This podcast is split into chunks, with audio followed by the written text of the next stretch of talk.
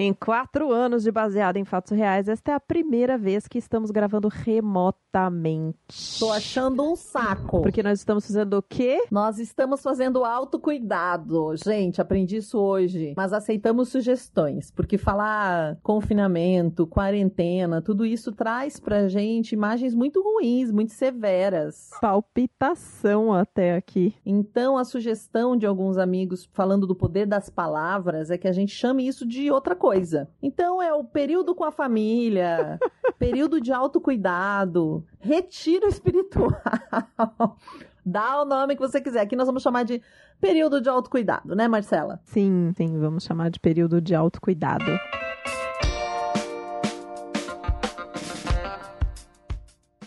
E nós vamos começar esse momento agradecendo os maravilhosos apoiadores que colocam esse programa no ar. O que que acontece? Marcela e eu somos pessoas independentes, nós não temos um grande patrocínio. Queremos ter, aliás, pode nos indicar aí para essa empresa maravilhosa que você pensou agora. Mas quem patrocina a gente são vocês pessoas comuns que contribuem com valor mensal a partir de cinco reais ou fazem uma doação única. Agora dá para fazer doação única, né, Má? Isso, tem um botãozinho do PayPal lá no nosso site em bfsurreais.com.br barra contribua. Exatamente, então você pode fazer uma contribuição e colocar literalmente esse programa no ar e se a gente conseguir bater nossas metas esse ano, a gente consegue colocar mais programas por semana, porque a gente sabe que vocês pedem, não é que a gente não quer fazer, é que existe uma equipe aqui por trás, além de mim e da Marcela, nós temos nossa editora, nós temos mais pessoas que ajudam a fazer edição eventualmente. Então a gente tem a editora dos programas, que agora é a Domênica, porque a Nicole foi cuidar de um projeto pessoal. Mas a gente tem também o Dela Coleta, que criou a vinheta, que fez essa vinheta nova. Então tem aqui todo um trabalho por trás. Então contribua com a gente e vamos junto levar mais histórias para mais pessoas. Pois é, e um dos nossos givebacks, assim, para quem contribui com 15 reais por mês,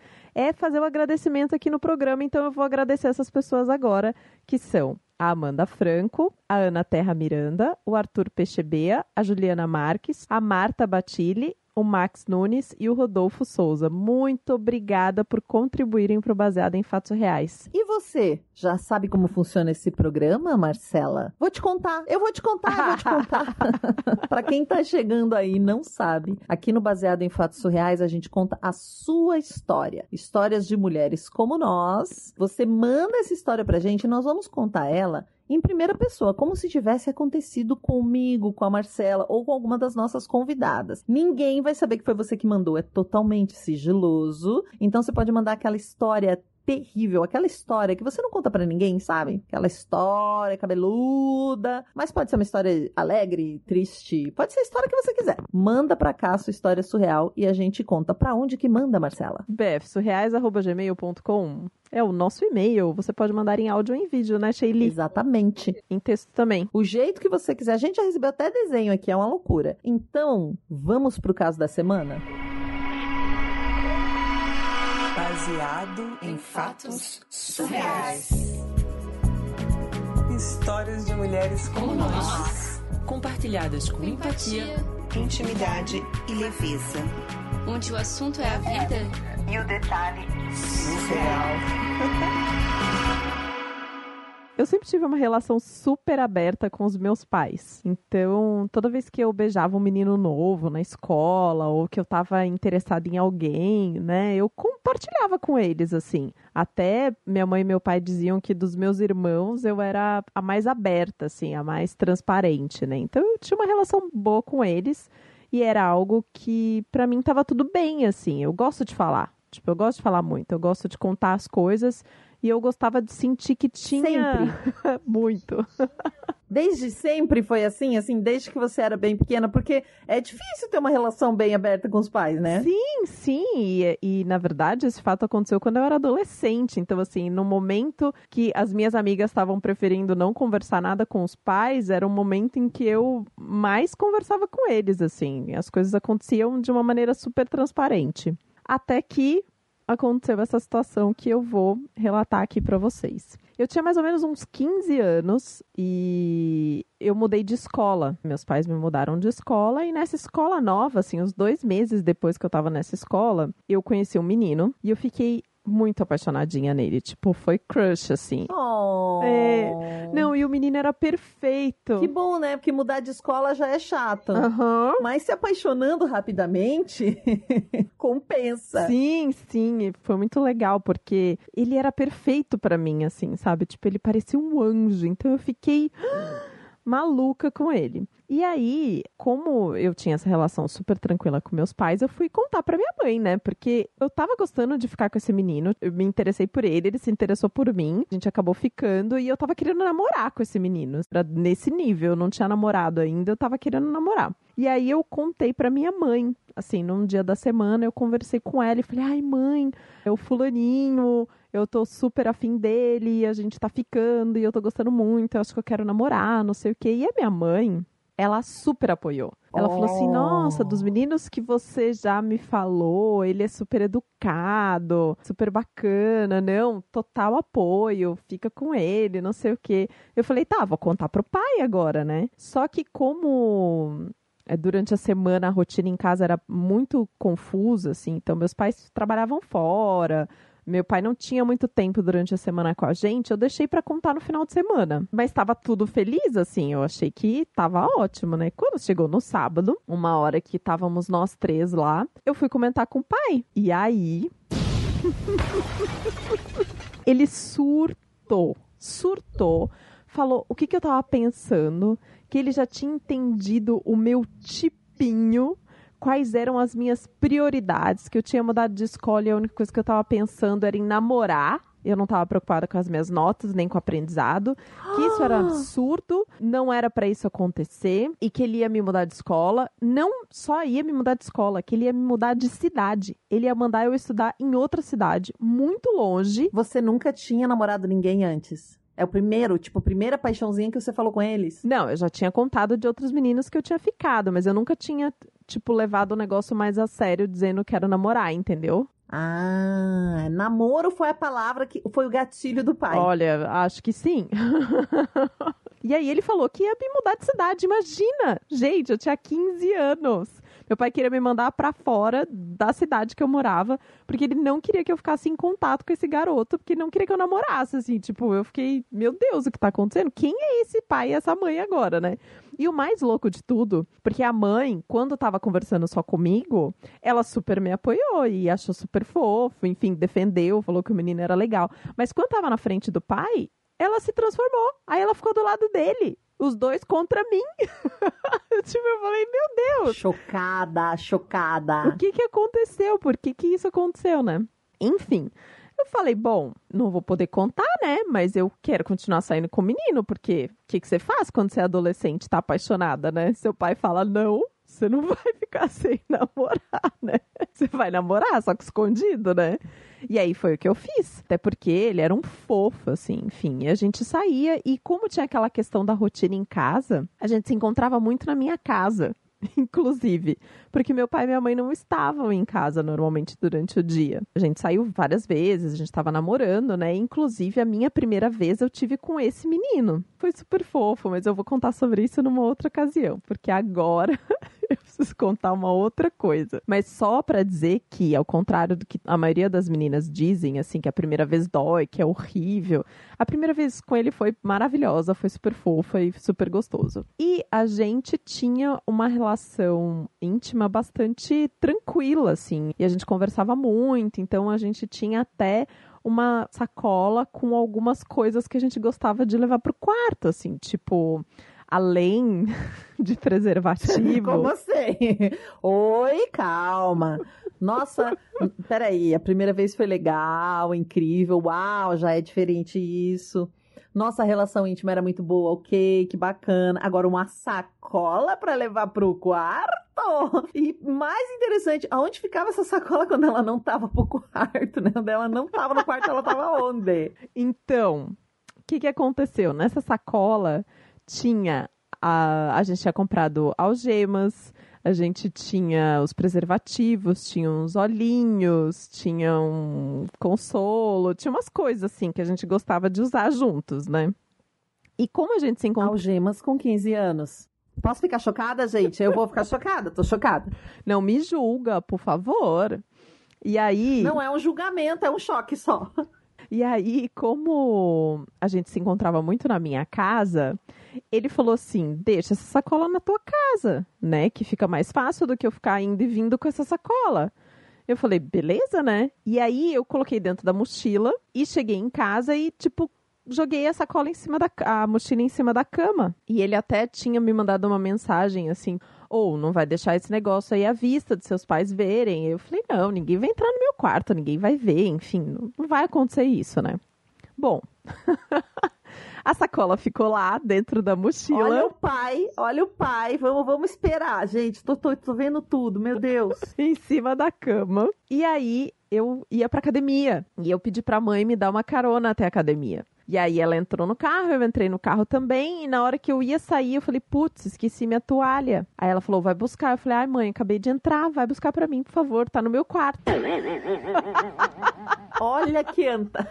E na hora, na hora, eu nem me toquei assim, sei lá, teve um delay assim, que foi o tempo de eu, de eu falar a mãe levantar e sair do quarto e entrar na casa. E aí, tipo, 10, 15 segundos, assim, de repente caiu a ficha na minha cabeça, assim.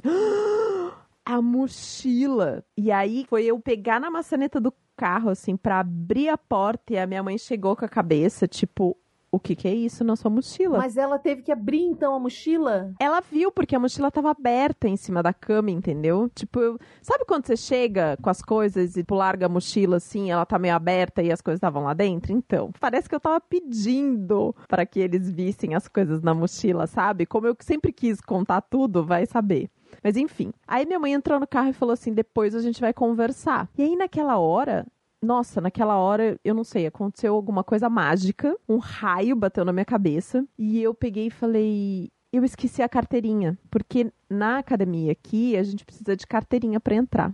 E aí eu falei, eu vou buscar a carteirinha, mãe. E aí eu entrei em casa de novo. Fui no meu quarto, troquei de roupa da academia, coloquei uma roupa sem ser da academia. Peguei meu celular e gravei um vídeo, porque eu tive uma ideia. Você fugiu pra Passárgada. Você tá falando do Havaí nesse momento. Não, eu tive uma ideia. Eu gravei um vídeo falando Oi, gente, aqui é a Fulana. Eu tô começando um canal no YouTube agora. E para começar esse canal do YouTube, eu vou trollar a minha mãe. E eu comprei aqui um monte de coisas eróticas no sex shop. E aí eu tô deixando na minha mochila para que a minha mãe encontre. E eu vou gravar a reação dela para mostrar para vocês. Que gênia! Nem no meu mais belo sonho eu conseguiria ter essa ideia genial. Gente, estamos criando monstros. Aí eu pus a minha roupa de ginástica de volta, desci correndo pro carro e a gente saiu. Minha mãe até achou estranho, porque eu demorei um pouquinho, né, pra poder fazer isso, enfim. E ela falou: a gente vai conversar sobre isso depois, mocinha, não, não se esqueça. Aí fui pra academia, fiz meu treino, até conversei com o meu namoradinho, né? Ele falou: Meu Deus, esse negócio não vai dar certo, você tá maluca. Eu falei: Fica tranquilo, fica tranquilo que vai dar certo, eu sei o que eu tô fazendo vai dar tudo certo. Aí quando eu cheguei da academia, eu coloquei o celular lá num lugar no quarto, assim, esquematizado para poder pegar minha mãe entrando no quarto quando ela viesse falar comigo da.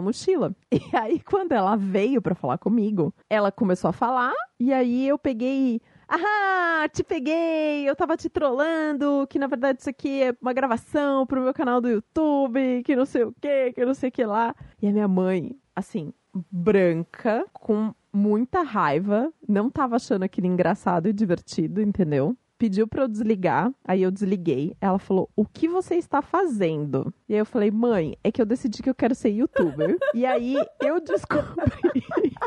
Pausa pra morrer de rir, gente. Não dá, não dá essa história. Que que é isso, Senhor Jesus? Que que é isso? Essa mãe, gente. E aí eu descobri que para um vídeo fazer sucesso, para um canal do YouTube fazer sucesso, quando você sobe o seu primeiro vídeo, ele já tem que viralizar, tipo, de cara. Porque aí você consegue muitos seguidores, e aí você consegue fazer outros vídeos e ficar famoso no YouTube. E agora tá fazendo muito sucesso fazer trollagem com a mãe. Então, por isso eu comprei essas coisas para fazer essa trollagem, não sei o que, não sei o que lá. Aí a minha mãe fez uma cara assim de tipo. Não tô te comprando, mas vamos nos enganar aqui com essa história. e falou para mim assim: tá bom, vou acreditar no que você falou, mas você não vai postar esse vídeo. E se você quiser fazer um canal no YouTube, você vai ter que arrumar outro assunto para poder contar. O medo da mãe de aparecer num vídeo desse tipo faz ela esquecer qualquer problema. Imagina, só de se imaginar. Pode ser mentira, mas essa desgraça dessa minha filha postar um vídeo meu, eu vou matar essa menina. Né? Porque para quem chegou até aqui, quem disse que se não precisasse eu não postava o vídeo, né? mas enfim, meu plano mirabolante que caiu como um raio na minha cabeça naquele momento iluminado deu super certo. Minha mãe nunca mais tocou no assunto, eu guardei aquelas coisas bem escondidas e a gente se divertiu por mais algumas tardes enquanto meus pais não estavam em casa. E essa é a história de como eu me tornei youtuber.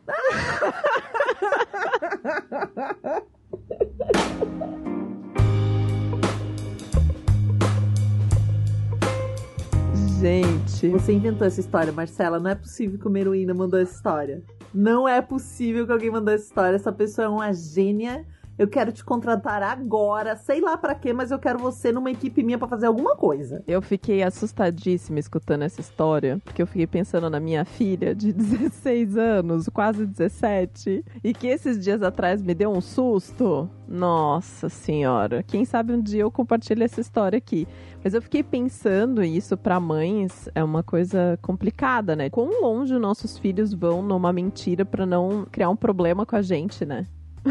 Porque foi isso que aconteceu, Nossa, né? super interessante esse questionamento. Quão longe qualquer pessoa vai numa mentira para não criar um problema? Quão grande uma mentira consegue ser, né? É, e aqui no caso é uma situação que não tem mal para ninguém, assim, né? É só uma questão de, de geração aí que ela percebeu que o que antes era uma coisa super tranquila para ela, que era conversar sobre os pais, sobre os crushzinhos, quando virou um namoro e envolvia coisas mais sérias, ela ficou com receio de que aquilo pudesse ter consequências, dado o que aconteceu quando ela contou que queria namorar o menino, né? Então aí teve uma quebra de geração. Então não, não tem mal para ninguém. Mas e quando são situações que envolvem, né, algum risco, sei lá, alguma coisa? É, uma quebra de confiança. Ela confiava na mãe, quando ela viu a mãe mudar de ideia na frente do pai, ela para de ter essa confiança. É. Claro que quando, para mim, né, quando os adolescentes aprontam muito, e eu lembro das minhas histórias, porque eu tenho duas irmãs, então nós éramos três para aprontar tá com idades muito parecidas, é, eles têm que ser responsabilizados pelas coisas, sabe? É, eu acho que isso tem que ser assim. Então essa relação de construção de confiança ela é muito difícil de manter, especialmente nessa idade onde a gente sempre acha que vai ser julgado, provavelmente porque é julgado o tempo todo na escola, pela sociedade, nas comparações, na forma como a gente deseduca as pessoas, né? Uhum por um lado é muito triste de saber que a pessoa tem uma vida e que ela não vai compartilhar aquilo com ninguém. Ela não ia contar isso pra mãe, também não ia contar pra uma terapeuta, também não ia contar para ninguém. E às vezes ali era uma coisa de brincadeira, era, era apenas sexo. Mas às vezes pode ter outros problemas que a pessoa não compartilha. Eu lembrei do Sex Education também, a série da Netflix. Uhum, uhum. Que tem uma menina que que sempre coloca o travesseiro na cara do namorado para transar e ele acha aquilo horrível. Ele acha Sim. que ela não gosta dele. E aí no começo acho que alguém acha que ela tem tesão em sufocamento. E no fim não era nada disso, é porque ela se achava feia gozando. É tão legal uhum. essa série, gente. Tipo. E quando que alguém ia discutir isso seriamente, né? Ela nunca ia falar isso para ninguém. Às vezes ela fica lá achando que tem um problema, o cara tem, acha que ela tem um problema, e no fim era muito mais simples se eles pudessem conversar sobre isso. Mas eu, eu acho que tem um espaço aí para poder conversar com uma terapeuta, sabe, Shelly? Você comentou que talvez não fale isso nem com um terapeuta, né? Mas eu acho que fala, assim. Eu tive um, uma surpresa, né, quando eu percebi que a minha filha, adolescendo, não compartilhava mais tantas coisas comigo. Mas eu entendo que isso faz parte do processo de amadurecimento dela e de criação dela como indivíduo, assim, né? Tipo, ela precisa se separar da mãe e do pai e tal. Mas eu senti um pouco o fato dela não compartilhar as coisas comigo, mas quando ela começou a fazer terapia e ela encontrou esse espaço seguro para poder conversar sobre essas coisas, eu sei que ela leva essas questões para terapeuta, sabe? A terapeuta não conta nada para mim, mas eu sei que ela tá tratando as questões que ela precisa, assim, ela se sente à vontade para conversar. Então acho que tem um em alguns casos, quando essa, tem essa possibilidade, de se falar. É, o que eu digo é que só por isso não vai ter terapia. Uhum. Você não vai pedir pra sua mãe, mãe, me manda pra terapia, porque a mãe vai querer saber pelo que que é. Se você já faz terapia ou tem essa condição financeira e os pais são bem perto nesse sentido e veem a terapia como parte da vida, beleza. Mas ninguém vai dizer, mãe, tô precisando da terapia porque eu tô com uma questão sexual. Ou vai ter que mentir uma coisa, tipo, é muito difícil. Acho difícil. É, complexo, complexo. Mas muito divertido, heroína. Disse a heroína quando terminou de mandar o áudio. Ela mandou em áudio, sim, eu adorei ouvir o áudio. Muito obrigada. Disse que até hoje a mãe dela não descobriu. o que ela fez. Muito obrigada por ter compartilhado sua história conosco. Quem sabe um dia, né, você manda esse áudio aqui e mostra pra ela o que aconteceu. Se você tem uma história pra contar, manda pra gente, bfsurreais.gmail.com. Pode ser qualquer tipo de história. Até o próximo caso surreal.